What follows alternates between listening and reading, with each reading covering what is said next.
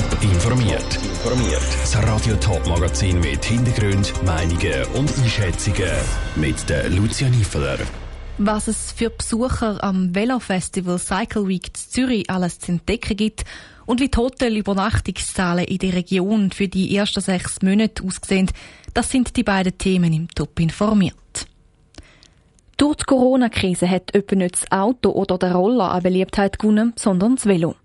Der ein oder andere hat sich mehr auf den Sattel geschwungen und die Freude am Velofahren wieder oder ganz neu entdeckt.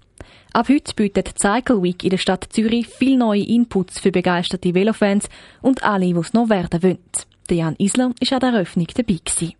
Velokultur pur. Unter dem Motto findet das Jahr die viertägige Cycle Week mitten in der Stadt Zürich statt. Das Urban Bike Festival hat sich mit den Bike Days zusammentun und veranstaltet das erste Mal das Velo Festival an verschiedenen Standorten in der Stadt. Die verschiedenen Aktivitäten, um den Besucher das Thema Velo näher bringen, freuen den Stadtrat Richard Wolf besonders. Durch das, dass wir da im Zentrum von der Stadt Zürich sind, mit all diesen Ständen und diesen Aktivitäten, zeigen wir die Bedeutung vom Velofahren in der Stadt Zürich. Es ist keine Autoausstellung Ausstellung da, wie es vielleicht vor 20 Jahren noch gewesen wäre, sondern es ist eine Velo-Ausstellung mit Workshops zu Velofahren. In der Brunau, überall findet etwas statt. Velo ist das Thema. Und das bis zum nächsten Sonntag. Die Cycle Week verteilt sich auf zwei Plätze in der Stadt Zürich. An der Europaallee ist vor allem das Thema Velo im Alltag im Fokus. Auf der Brunau hingegen geht es richtig zur Sache. Auf dem Pumptrack oder auf der E-Bike-Strecke kann man sein Können auf dem Drahtesel unter Beweis stellen. Mit einem breiten Angebot wird Cycle Week bei der Bevölkerung punkten,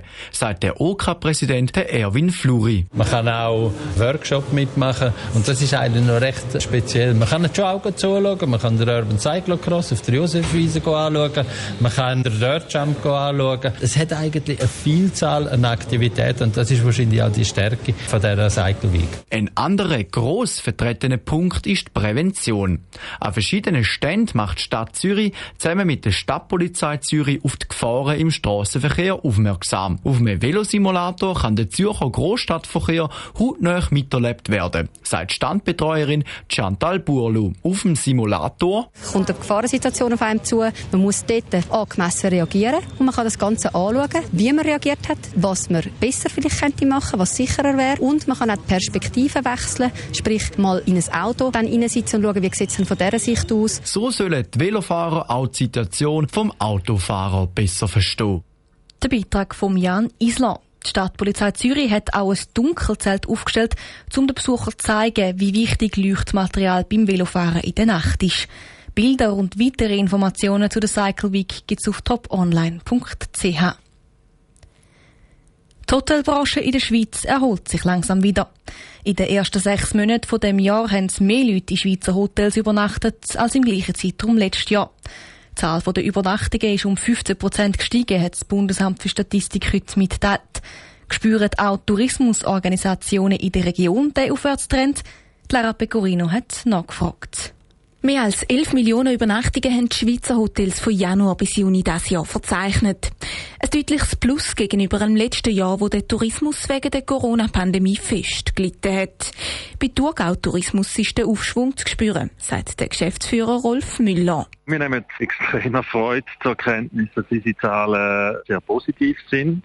Und vor allem, und das ist eigentlich das Entscheidende, auch der Juni gegenüber dem 19. Juni sogar noch leicht besser. Also von dort her eine gute Situation aktuell. Auch St. Gallen Bodensee Tourismus verzeichnet für das erste Halbjahr mehr Übernachtungen. Trotzdem wird der Geschäftsführer der Thomas Kirchhofer die Zahlen nicht unbedingt als erfreulich bezeichnen. Wir sind im Moment bei einem Plus von 35 Prozent in der Destination, verglichen zum Jahr 2020 das zeigt eigentlich schon ein, ein, positives Bild, aber man darf nicht vergessen, dass man natürlich da immer noch weit, weit hinten drin ist, hinter den Zahlen von 2019. Auch bei Appenzellerland Tourismus vergleicht der Geschäftsführer Andreas Frei Zahlen von dem Halbjahr lieber mit denen vom 2019. Das Ergebnis ist hier aber wesentlich positiver. Im Vergleich zu 2019 sind wir eigentlich sehr zuversichtlich, sehr positiv. Wir haben hier im ersten Halbjahr eine deutliche Steigerung gehabt. Die Übernachtungen haben um etwa ein Fünftel zugenommen, verglichen mit 2019.